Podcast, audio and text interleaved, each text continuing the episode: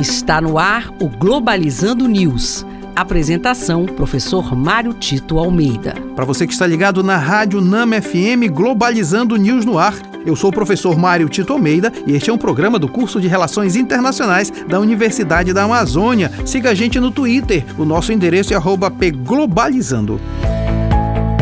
Globalizando notícia do dia. Do portal do INPE Brasil. Segundo pesquisa desenvolvida pelo Instituto Nacional de Pesquisas Espaciais, o desmatamento na Amazônia cresceu 3,76% no primeiro semestre de 2020 em relação às taxas do ano passado.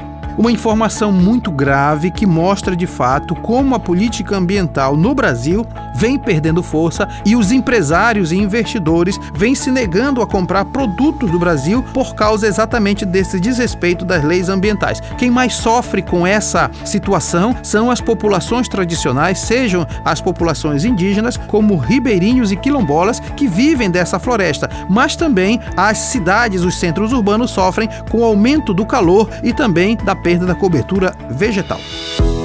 Globalizando. Fique por dentro. Devido aos crimes ambientais na maior floresta tropical do mundo, as imagens da Amazônia em chamas comoveram a comunidade internacional com as relações bilaterais comprometidas entre Paris e Brasil, investidores estrangeiros e empresários brasileiros que manifestaram preocupação frente ao desmatamento descontrolado. Afinal, investidores estrangeiros condicionam suas compras para empresas que mantêm rigorosos cuidados com o meio ambiente.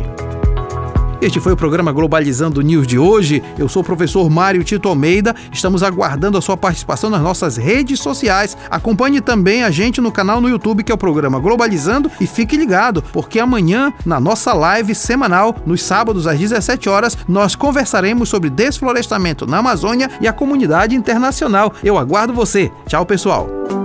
Globalizando News, uma produção do curso de Relações Internacionais da UNAMA.